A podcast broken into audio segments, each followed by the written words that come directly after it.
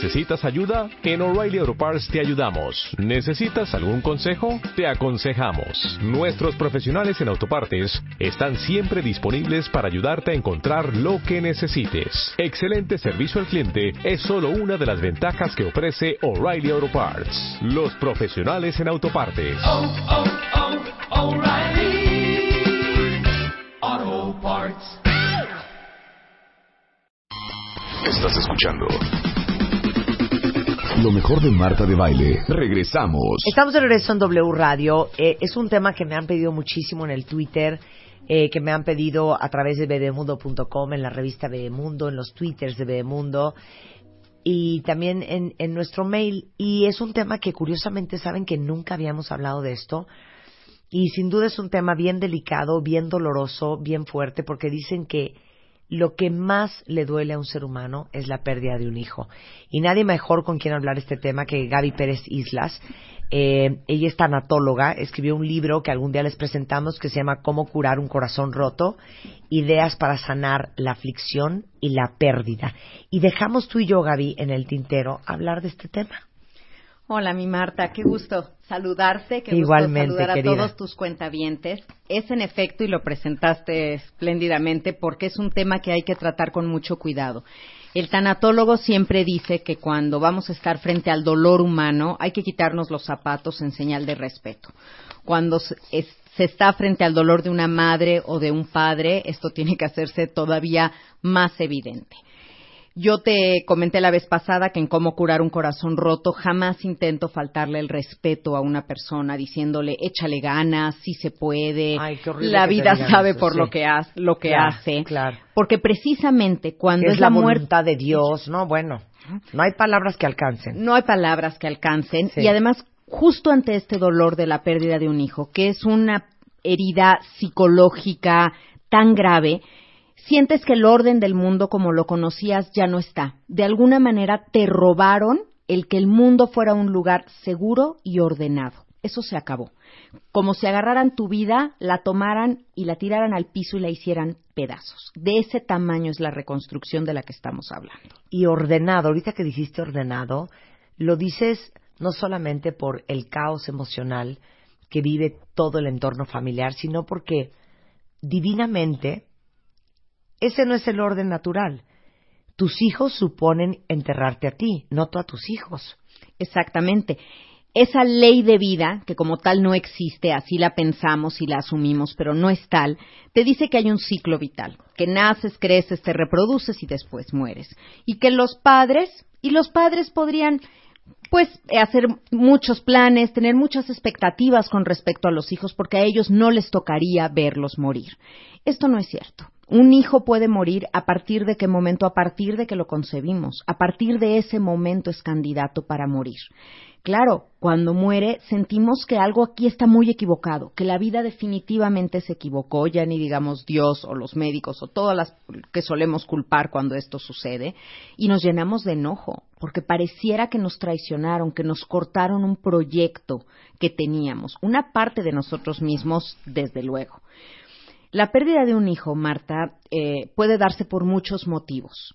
Yo creo que habría que, que ver las diferencias de cada tipo de muerte, porque un hijo puede morir por problemas de salud, es decir, cuando ya viene enfermo y tú lo sabes probablemente desde muy pequeño y has estado luchando para recuperar su salud, pero también puede morir por una complicación en una cirugía. A veces un procedimiento sencillísimo como quitarle las, las anginas o hacerle una eh, circuncisión, un procedimiento realmente sencillo, se pueden Claro. complicar las cosas y desembocar en una muerte. Este tipo de muertes, por ejemplo, de enfermedad o una complicación, pues es una muerte que no va a tener menos dolor que una muerte repentina por un accidente. Vamos a hablar, el dolor siempre es el mismo. Pero aquí la diferencia es que tú sientes una gran culpa. Porque sientes que, o si es una enfermedad, genéticamente tal vez tú se la heredaste, o eso es lo que piensas, o que si fue un, un error quirúrgico, un error del médico, pues tú lo llevaste al médico, Claro. tú lo llevaste a ese hospital, Y tú decidiste la culpa, la, flagelación de que estúpida como no se me ocurrió, qué estúpida porque no pregunté. Y ese es el primer fantasma, la primer sombra que tienes en un proceso de duelo, la culpa, porque se supone que la labor de los padres es cuidar y velar por los hijos. Cuando algo les pasa, sentimos que fracasamos, pero tenemos que entender que nosotros los cuidamos hasta donde los brazos no da- nos dan y hasta donde es posible. También existe un destino. Este concepto tenemos que aceptarlo ante la muerte de un hijo, porque si no, no hay manera que te salgas de sentir que fuiste víctima de un error que no debió de haber pasado y que esto está totalmente equivocado. Si tú empiezas a creer que existe un destino y que tu hijo vino con una misión a esta vida y la cumplió, aunque haya sido estar aquí un día, unos meses, unos años nada más, entonces empiezas a obtener un poquito de serenidad y de paz a tu vida. El dolor nunca se va, Marta, pero ante cualquier situación uno tiene que repetirse. Yo hice lo mejor que pude con los recursos que tenía y las circunstancias en las que estaba. Y esto es la- el único camino que te va a regresar a una paz. Hoy lo harías mejor, pero hoy tienes más elementos, hoy sabes más Oye, no eres la persona que eras ayer. bajo la luz de lo que pasó, tú ya lees las cosas distinto. Pero en ese momento hice lo mejor que pude con los recursos que tenía y las circunstancias en las que estaba.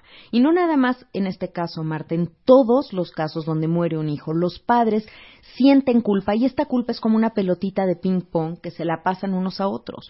Por eso no en balde el 80% de las parejas en México que pierden un bebé o un hijo de cualquier edad terminan separados es impresionante cómo, claro, a lo mejor son parejas que ya traían problemas anteriores, que ya venían arrastrando y que precisamente el hijo era el pegamento que mantenía unida a esta pareja. Pero es una cifra altísima, es una cifra alarmante que te habla de que de verdad esto es como un boomerang que está regresando y regresando a ti la culpa, los pensamientos y la ira.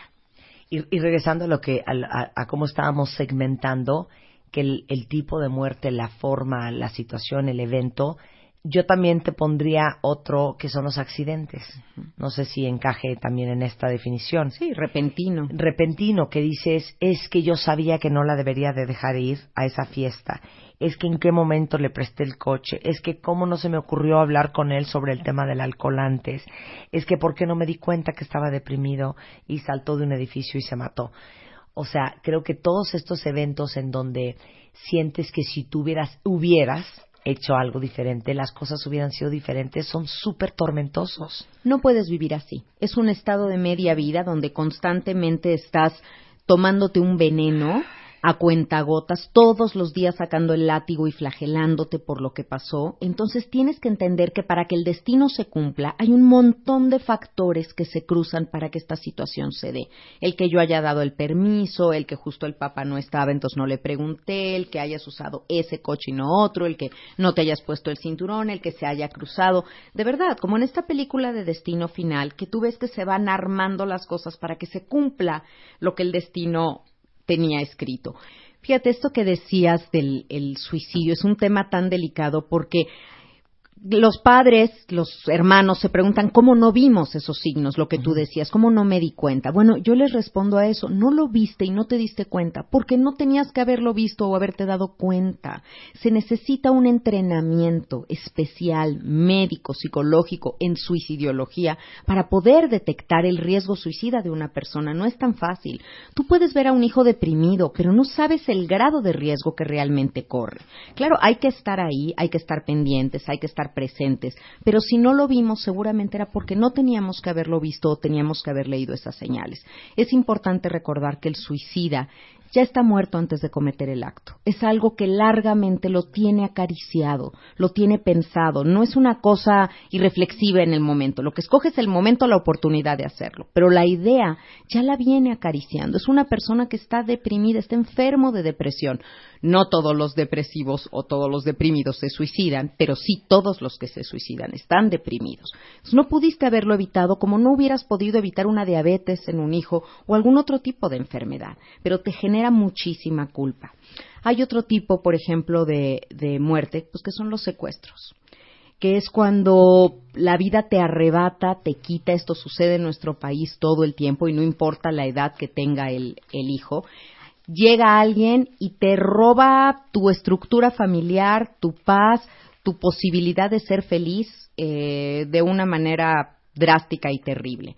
Ahí se requiere un gran trabajo de perdón, de entender circunstancias, de no juzgar. Es tan difícil. Estoy, sé que estoy diciendo palabras que tienen que estar haciendo ruido en el estómago de las personas porque la muerte de un hijo es de los eventos que más trabajo le cuestan a la mente humana asimilarlos. Claro. Es así, así de difícil. Te rompe toda la estructura.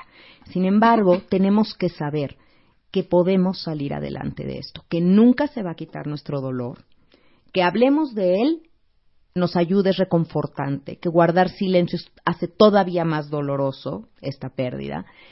Sí se puede volver a ser feliz, pero vas a vivir con un hoyo en el corazón. Eso es, eso es totalmente cierto. Y después hablemos un poco también de, de, de todo el proceso de duelo que vive una persona.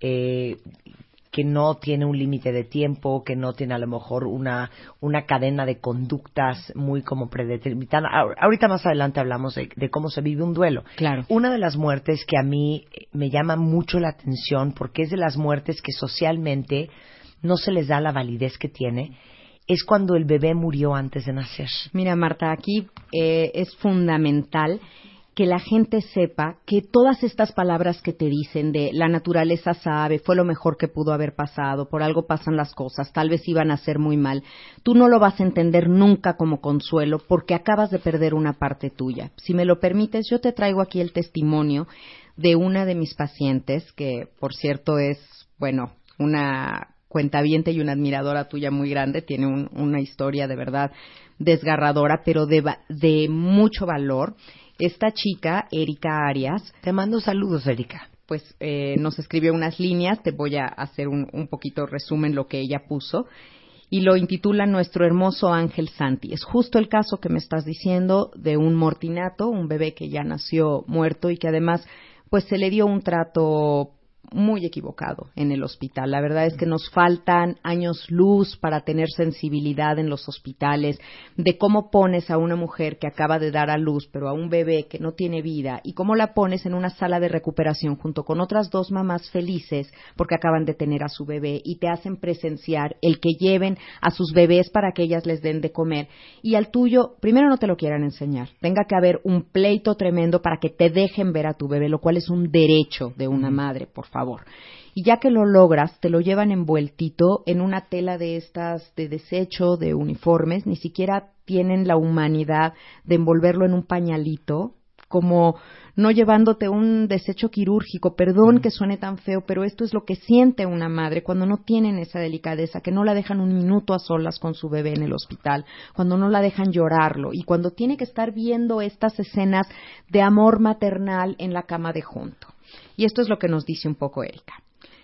La vida nos dio el regalo más hermoso, que es el haber sido padres. Para mí, el saber que lo era y llevar una, dentro de, una vida dentro de mí.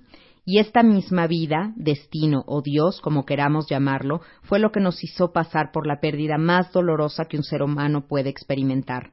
La pérdida de un hijo de cualquier edad es tan dolorosa e indescriptible que solo los que hemos pasado por la misma situación realmente podemos entender lo que es. Es nuestro caso. No solamente fue la muerte de mi hijo, sino todo alrededor de ella y las reacciones ante ella. Mi duelo no solo empezó en el momento de su partida, sino desde mi embarazo, para ser exactos, desde mi semana 18 de embarazo, en el cual le detectaron un problema cromosomático severo y no compatible con la, con la vida, como lo llaman los médicos. Aquí ella nos cuenta todo lo que fue ese via crucis de tener un embarazo en el que los médicos dan tan pocas expectativas, con tanta frialdad te hablan de cifras y estadísticas y tú estás esperando verdaderamente un milagro. Finalmente, pues su bebé murió eh, unos días antes de, nacer, ella dejó de, de sentirlo. Ahora puedo decir que no estoy de lo mejor, pero estoy aprendiendo de la mano de un inmenso amor y la tolerancia de Bart, mi marido, que tiene para mí y mi madre que siguen ahí. Sigo teniendo miedo y mucho por cada pequeña cosa, pero tengo esperanza que eso cambiará, que la vida no puede ser tan mala y lo que sucedió fue algo indescriptiblemente doloroso, pero también indescriptiblemente hermoso. Amo a mi marido como nunca imaginé amar a alguien y si tuviéramos que pasar por esto, doy gracias porque ha sido con él, él que sigue viendo la luz al final del túnel. Yo empiezo a verla, queremos ser papás de nuevo y darle a Santi un hermanito, pero desde siempre él será el primero y estoy trabajando mi duelo para que el segundo bebé llegue y esté yo al cien con él. Esto es también fundamental porque la madre que pierde un hijo deja de ver a los hijos que ya tenía o a los hijos que va a tener. Es una madre que en constelaciones familiares decimos que se queda mirando al piso y ya no ve a nadie de los demás integrantes de la de la familia. Quizás somos unos padres con los brazos vacíos, pero llenos de amor en el corazón y luchando no contra la vida, sino con ella. Te mandamos un besote, Erika, hasta Holanda. Es que es es maravilloso y yo quise, eh, Marta, por ahí traigo otro testimonial, porque cuando uno habla de esto, la gente te puede preguntar, y, y, me ha pasado en conferencias que estoy hablando del tema y de pronto alguien me dice, oiga, perdone, ¿usted ha perdido un hijo? No. Entonces, ¿cómo puede estar hablando de esto? Porque dentro del enojo que sienten las personas, pues claro, dicen, es que nadie me puede entender. Tienen una parte absoluta razón. Nadie puede entenderte la muerte de un hijo tanto como lo entendería una madre que ha perdido a uno. Pero yo cuando estoy frente a un paciente, cuando estoy frente a alguien que duele, no trato de entender su dolor en mi cabeza. Lo hago con mi corazón abierto. Y entiendo así que cuando muere un hijo es como también la posibilidad de la muerte del mío. Y lo sufro desde ese punto con ellos. Y trato de entenderlo desde mi corazón y desde ahí los acompaño, entendiendo que no puedo sentir lo que ellos sienten, pero sí sé que es posible honrar la memoria de quien se ha ido, aunque sea un ser súper pequeñito como en el caso de Santi o el caso de Bernardo que, que te mencionaré más adelante tengo que honrar su memoria, tengo que honrar el lugar que ocupa en mi vida. Es tan fuerte que pónganse a empezar esto que es bien simple. Existe el huérfano, existe el viudo, existe hasta los divorciados. Pero para una madre o un padre que ha perdido un hijo no existe un nombre. Y obviamente es un dolor que debe de ser tan profundo que uno quisiera olvidarse. Y yo creo que en este tipo de pérdida es algo que lo comentaste hace un momento, lo más importante no es tratar de olvidar, de fingir que nunca pasó, de tratar de minimizar la memoria, sino de aprender a vivir con eso. Y eso está pelón. Ay, sí, es muy difícil, es muy difícil, no es imposible, pero es muy difícil. Lo que tú quisieras, Marta, cuando se muere un hijo es morirte. Es morirte porque además eso sería lo más sencillo, lo difícil es quedarte, lo difícil es resignificar tu vida. Y yo sí conozco a alguien que literal se murió por eso. E, esta es una historia increíble que yo no dejo de, de pensar en ella cada vez que oigo otra historia de alguien que ha perdido a un hijo. Esta era una maquillista de Televisa, se llamaba Mari.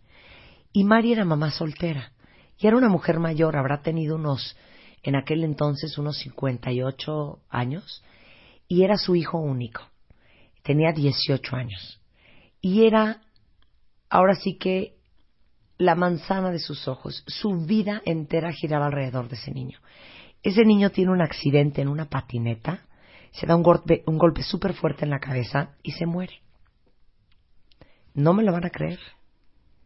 Mari obviamente estuvo devastada y a los seis meses se murió. Se murió. Es que a lo mejor abandonó la voluntad de vivir. Y cuando uno pierde eso, lo decía Víctor Frank, el padre de la logoterapia, cuando pierdes la voluntad de vivir es muy difícil recuperarla y además lo pierdes todo. Pero yo creo que las, eh, y además es, es, muy claro que vienen con un mensaje estos hijos, son tus maestros. El hijo que te toca tener siempre viene a enseñarte cosas, te espejea cosas de ti, te completa, te confronta, bueno, es tu maestro, literal, en esta tierra. ¿Por qué desoír sus enseñanzas? Un hijo no hubiera querido nunca que con su muerte lo que obtuviera fuera tu infelicidad, ni siquiera cuando se suicidan. Aunque parezca que tiene una dedicatoria muy clara, en el fondo no quiere la infelicidad de sus padres. ¿por qué pagarle su muerte con nuestro dolor permanente? ¿Y por qué romper para siempre toda la familia y que nuestros otros hijos tengan una doble pérdida? No solo perdieron al hermano, perdieron a la mamá, porque aunque esté presente, pues está ida en su mundo de dolor y no está ahí para verlos a ellos. Y Ese eso es el bien riesgo. común y bien doloroso. Y los hijos lo viven como una doble pérdida que los marca, porque tener una madre ausente es terrible, o un padre ausente, y luego unos padres separados y permanentemente enojados por eso que pasó. Y decías ahorita, es que uno quiere morirse. ¿sí? Quieres morirte porque ese sería el camino más fácil. Lo difícil es vivir, lo difícil es amanecer todos los días, volver a abrir los ojos y decir, chispas, sí pasó. Porque volvemos a tener este pensamiento mágico durante la noche de a lo mejor todo fue una pesadilla, voy a abrir los ojos. Ante la muerte de un hijo, la negación es enorme, que es la primera etapa del duelo y dura muchísimo tiempo, y el enojo es desorbitado. Entonces estas dos etapas están regresando constantemente y no te permiten un estado de paz en, en, tu existencia hasta que decides vivir. Marta, me lo dijo una, una paciente mía, madre de un muchacho que tuvo un accidente automovilístico. Y ella eh, me estuvo viendo unas sesiones y luego suspendió el tratamiento y cuando nos reencontramos, ella me dijo, Gaby, ya decidí vivir. Mira, es una cosa que todavía oigo sus palabras en mi cabeza y me pongo la piel chinita. Es una decisión que tenemos que tomar, una decisión valiente, una decisión que va a nadar contracorriente, pero es decirle sí a la vida bajo cualquier circunstancia. Como no hemos sido entrenados para perder, y nada, ¿eh? Nada. Nada. Porque estamos desolados cuando perdemos al novio. Estamos desolados cuando nos corren del trabajo. Estamos desolados cuando le perdemos la confianza a alguien más. Estamos desolados porque nos embargaron la casa y ya no tenemos. No estamos entrenados para perder. No. Y esta es la pérdida de pérdidas. Entonces vamos a tratar de poner un poco en contexto cómo es un duelo y después ¿sabes de qué quiero que hables. Eh, el papel que juega la, tu familia, la sociedad, eh, tu esposo, tu esposa, tus amigos. Pero empecemos con el proceso de duelo. ¿Cómo es? Muy bien. El proceso de duelo ante la muerte de un hijo siempre va a tener este, este elemento de sorpresa, porque aunque lo hubieras visto enfermo, aunque lo hubieras visto venir, tienes la esperanza de una cura, una recuperación. Y por esta ley de vida que creías que existía, pues tienes una incredulidad, esto no puede estar pasando. Pero si es tan joven o es más joven que yo, las madres te dicen, llévame a mí, Dios mío, llévame a mí, ¿por qué no me llevaste a mí, que soy su padre? ¿Por qué a él? Tenemos esta negación en un principio. La negación se extiende hasta donde nosotros queramos, porque puede pasar años y una vida entera y no salir de la negación. Te pongo ejemplo. Un duelo patológico es cuando yo convierto el cuarto de mi hijo en un santuario. Otro duelo es no hablar de esto. Aquí hay un poco la diferencia, tal vez los padres les duele mucho al principio, a los hombres les duele ver fotografías del hijo muerto y la mamá encuentra un gran alivio en ello y quiere llenar la casa con Sí. fotografías por todos lados. Si alguno es muy religioso, quiere poner la fotografía y ponerle veladora y hacer como un altar. Y la, la otra parte no. Esto del altar en particular yo no lo recomiendo mucho porque si hay otros hijos, pues el- los hermanos siempre compiten entre sí por el amor de los padres. Ahora imagínate cómo compito con alguien que ya murió y es un santo. Estoy fuera de la competencia. Es muy doloroso. Hay que recordar a alguien con lo bueno y lo malo, con sus defectos, virtudes, y no que la muerte lo eleve a una categoría donde ya no es posible competir con él. Claro. Y cada que recuerde un pleito que tuve con él, seguro yo era el culpable. Esta es la negación, la primera etapa. Después, pues viene obviamente el enojo. Y el enojo es contra quien se deje, contra el médico si hubo tal, contra pues los amigos, si es que fue Contra venían de una reunión, contra Dios desde luego, y esto es, yo creo que el cuestionamiento más grande de fe cuando se muere un hijo, porque entonces pensamos, como decía Harold Kushner, ¿Por qué le pasan cosas malas a la gente buena? ¿Por qué a mi hijo? ¿Por qué si afuera hay tantos narcotraficantes malvados? ¿Por qué tenía que pasarme a mí? No se vale, no es justo. Lo vivo como la vida me arrebató y me quedo permanentemente enojada. Dios lo acepta, porque finalmente nos hizo y sabe que podemos dudar. Quien regresa a una fe, regresa con una fe ferviente y clara, saneada después de haberse cuestionado estas cosas. Pero pues es, es humano, no hay que sentirnos mal por cuestionarnos. Con el único que no nos damos mucho permiso de enojarnos y también es sano es con el que se murió, porque la muerte se vive como un abandono y yo vivo tu ausencia y tu ausencia me duele y me puedo enojar contigo y puedo decir, ¿por qué no traías puesto el cinturón si te lo dije tantas veces? Pero ¿en qué minuto se te ocurrió hacer eso? ¿O por qué no te cuidaste si sabes cómo está la inseguridad porque andaba solo en la noche? En fin, un montón de cosas. ¿Por qué me dejaste? Simplemente.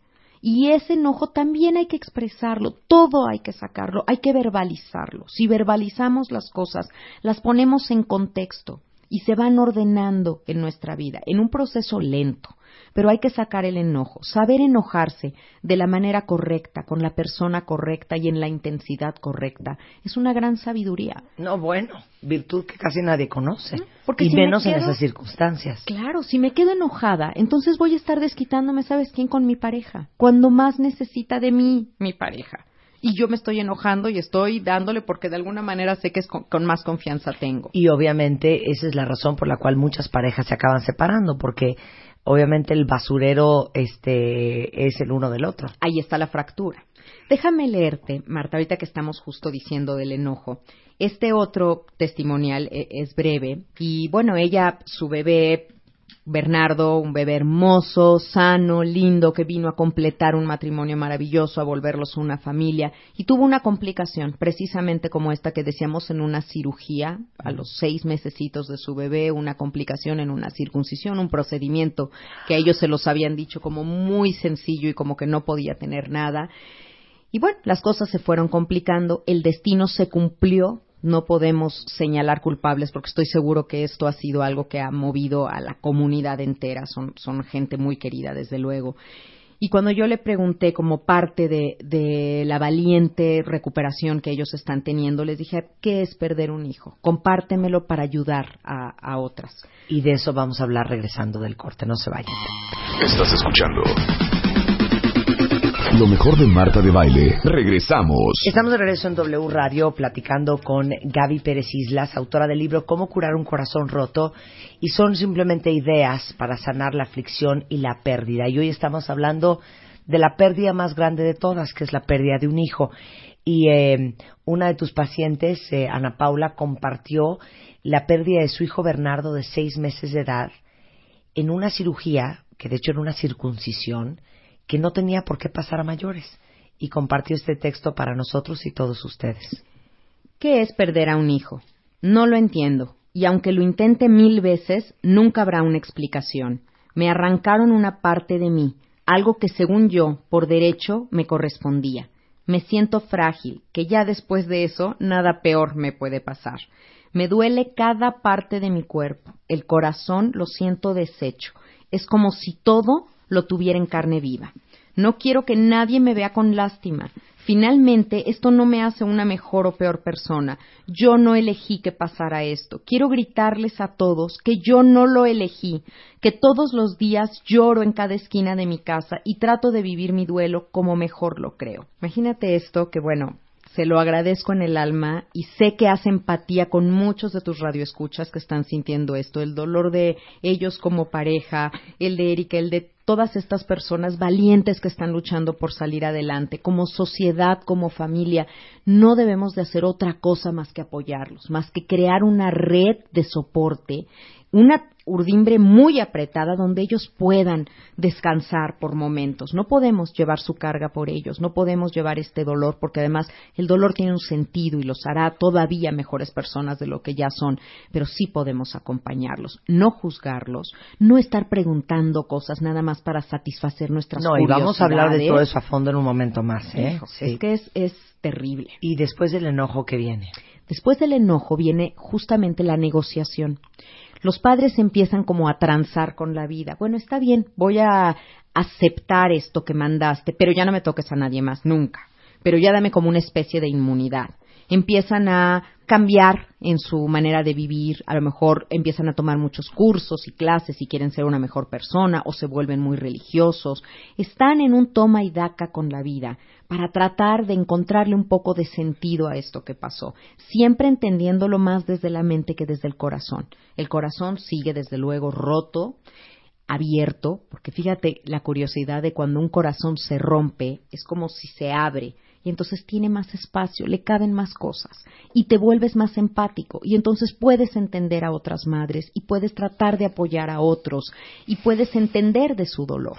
Por eso compartes tu testimonio, por eso das fe de que se puede seguir adelante, de que estoy en pie, de que fácil no es y que nadie se los venda como fácil. Pero tenemos que seguir, hay que encontrarle un para qué y entonces descubrirás el cómo. Cuando esta negociación con la vida no tiene tal vez el fruto que yo quisiera, pues voy a caer en una depresión. A fuerza la depresión es una parte de este proceso. Es una depresión reactiva, porque reacciono con depresión a que perdía un hijo, y es una depresión muy profunda. Es una tristeza que te desconecta de todo, rompes con patrones sociales, no te importa, te enoja que la gente te pregunte sobre el caso, eh, te esté juzgando, saque conclusiones que no debería de sacar. Quieres aislarte, quieres aislarte como alguien que siente un dolor y se hace bolita y se hace conchita así en su cama y ahí solo en su casa se sienten seguros y quieren estar cerca de las cosas de su hijo, por eso no se desprenden de ellas y ya tienen miedo, tienen miedo a vivir, a enfrentarse a lo que a lo que pueda haber afuera. Entonces la pérdida de un hijo te quita un gran sentido de propósito en la vida, te quita como una de tus principales misiones y objetivos, que es cuidar, sacar adelante, estar pendiente y amar a esa persona. Muchas madres o padres tienen una vida satelital que gira en torno al hijo. Claro. Cuando tú le quitas el hijo, tenga la edad que tenga, ¿eh? le quitas el eje de su vida. Y la razón de toda existencia. Y ya no sabe qué hacer, ya no sabe qué hacer sin ese eje. Pero tú dijiste hace rato que no hay un término para denominarlo, así como hay viudos o hay huérfanos, no hay un término para denominar padre o madre que pierde un hijo, porque el ser papá o ser mamá es un regalo que se te dio, que es un título eh, vitalicio, lo vas a tener toda la vida. El ser madre o padre trasciende la muerte. Esto que conflictúa tanto a las personas de ¿cuántos hijos tienes cuando conoces a alguien nuevo? Cuando han perdido un hijo, se traban en la respuesta y no saben qué contestar. Le digo, di tres, sigue diciendo que tres. Tienes dos aquí y uno en el cielo, lo que sea tu creencia, pero tú sigues siendo madre y eres madre de tres. No tienes que dar mayores explicaciones. Pero eso es, para ellas es como a veces tener que negar a un hijo el no decir. Y si digo que está muerto, entonces, pero cómo lo siento y tengo que dar un montón de explicaciones. No las den. ¿Cuántos hijos tienes? Tres. Punto porque tú sabes que sigues siendo madre. Marta, te voy a decir una imagen que, que para mí eh, me consuela el pensar esto. Cuando tú le quitas a un cachorrito, por ejemplo, a, un, a una madre, le quitas su cachorrito, pues la, la madre lo busca, ¿no? Esto está en la naturaleza, en el instinto. ¿Dónde está mi cachorrito? No sé contar, no sé cuántos perritos tenía, pero sé que me falta uno.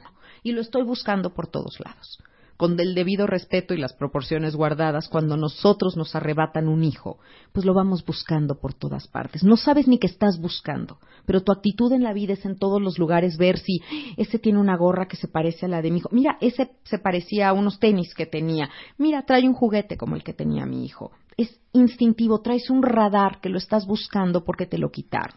¿Dónde lo encuentras? ¿Dónde va a estar ese hijo? ¿Sabes dónde? Hay dos lugares donde sí lo puedes ver. Porque no quiero que, que tus radioescuchas ni muchos otros caigan en manos de, de, personas que van a lucrar con su dolor y les digan que van a poder hablar con sus hijos o que se los van a contactar o que tienen un mensaje de ellos. ¿Quieres ver a tu hijo? ¿Lo extrañas mucho? Mírate en el espejo. No hay ningún otro lugar en el mundo donde puedas ver más de tu hijo que en tu propio reflejo porque tiene de ti. ¿Y dónde está? Imagínate lo que ya volvió, si eres madre, a donde una vez lo tuviste ahí nueve meses contigo, ahí adentro, ahí vuelve a estar. Solo así, con esta tranquilidad de decir, aquí lo llevo conmigo y sabes que él ya está seguro, porque ahora sí a él ya no puede pasarle nada. Ya llegó a un puerto seguro, porque vivir es el mayor de los riesgos los que estamos vivos, a esto sí nos puede pasar todos. Él ya está seguro, está conmigo y aquí lo llevo. Y cada vez que te quieras quedar sin cenar, que te quieras quedar sin comer, que no te atiendas porque estás en tu dolor, recuerda que es como si él estuviera aquí contigo. Si estuvieras embarazada, ¿dejarías de comer? ¿Dejarías de cenar? ¿Estarías bebiendo de la manera que lo haces o empastillándote con un bebé dentro? No. Bueno, piensa que ahí está tu hijo y te está recordando que te tienes que cuidar no te abandones, no te abandones. Ese no es el aprendizaje que tenemos que tomar de un, una pérdida como esta. Y ojo, el aprendizaje es porque yo decido tomar el aprendizaje. No me pasó para que aprendiera, no. simplemente pasó y yo decido tomar ese aprendizaje y crecer con él, como una decisión personal. Ya están llorando porque yo ya de veras ya no puedo, me estoy controlando. Después de la depresión que viene.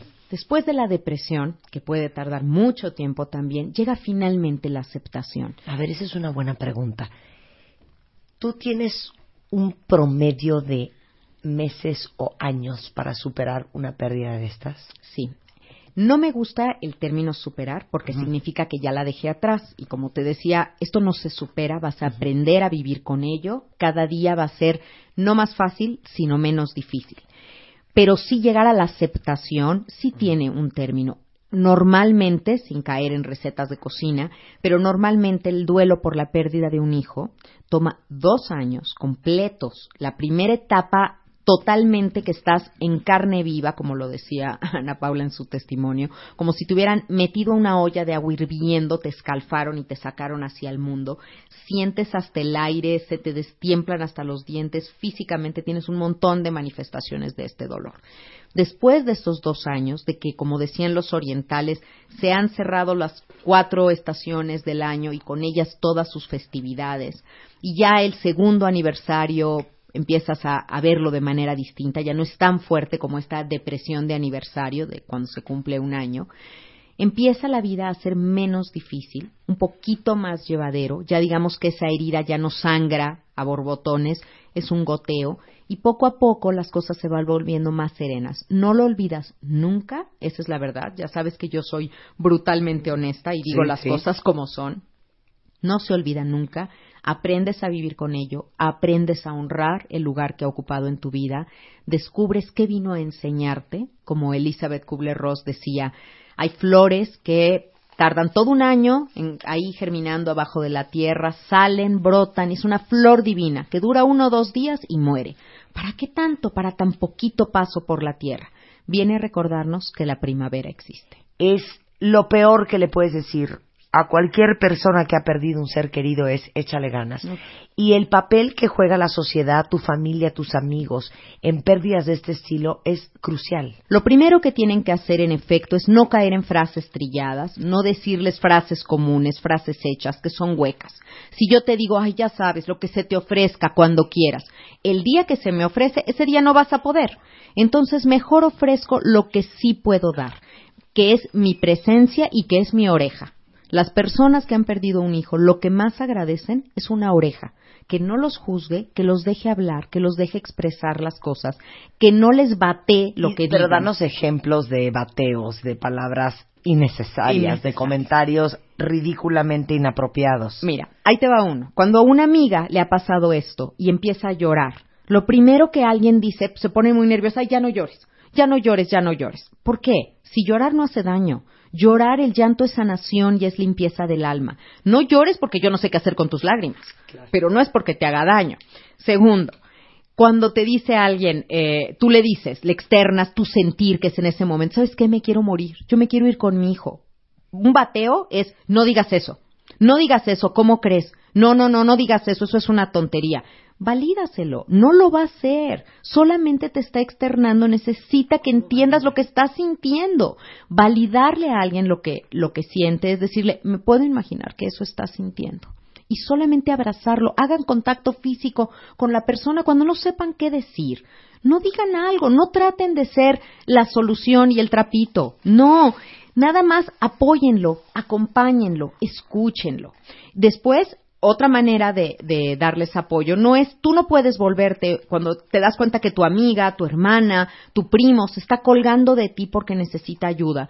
Tú puedes nadar muy bien, pero no tienes técnicas de rescate. Entonces, no le des, ponlo donde hay. Recomiéndale con un experto, cómprale un libro. Si ves que no tiene la concentración, tú lee el libro por él, subráyaselo con marcador y entrégaselo. Hazle un resumen del libro. Esas son cosas asertivas.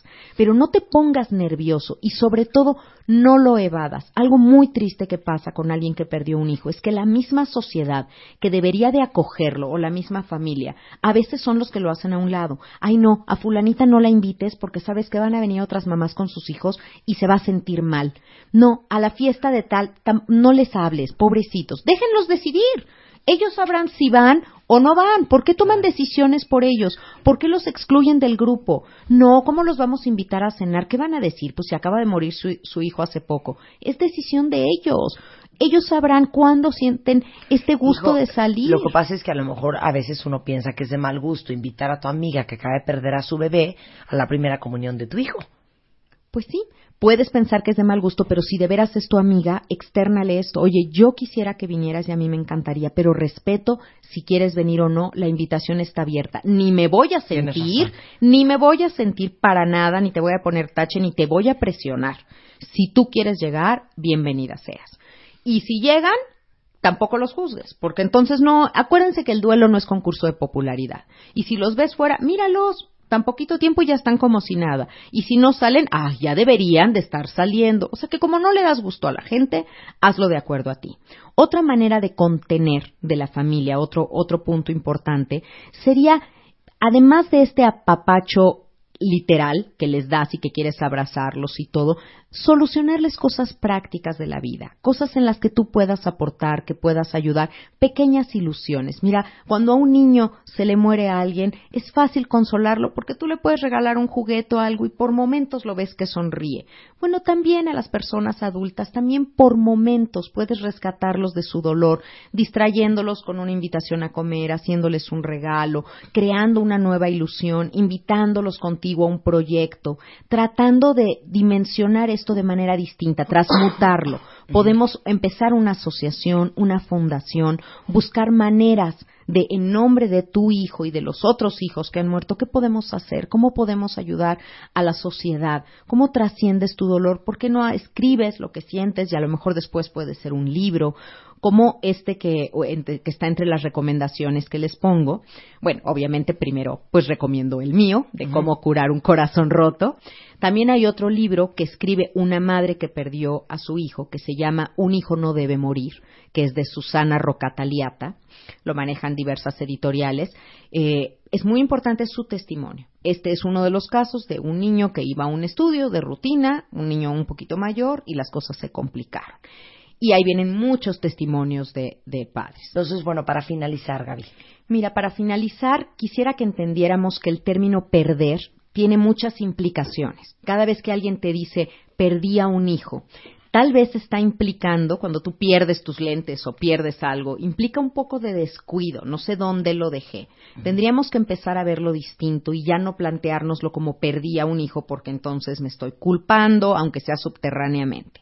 Mi hijo murió, aunque suene terriblemente devastador, hay que decirlo como es. En neurolingüística decimos no engañes a tu mente y entender que los que estamos perdidos somos nosotros, que ante este dolor de que murió nuestro hijo, nosotros estamos perdidos, no nos sabemos encontrar en el mundo si ya no soy la madre de o el la esposa de o la pareja de. Me encuentro perdido y tengo que reconectarme con la vida y tengo que saber que si hoy estoy viviendo en la sombra es no es porque me quitaron la luz de mi vida, que era mi hijo, porque si yo quito la luz, no hay sombra.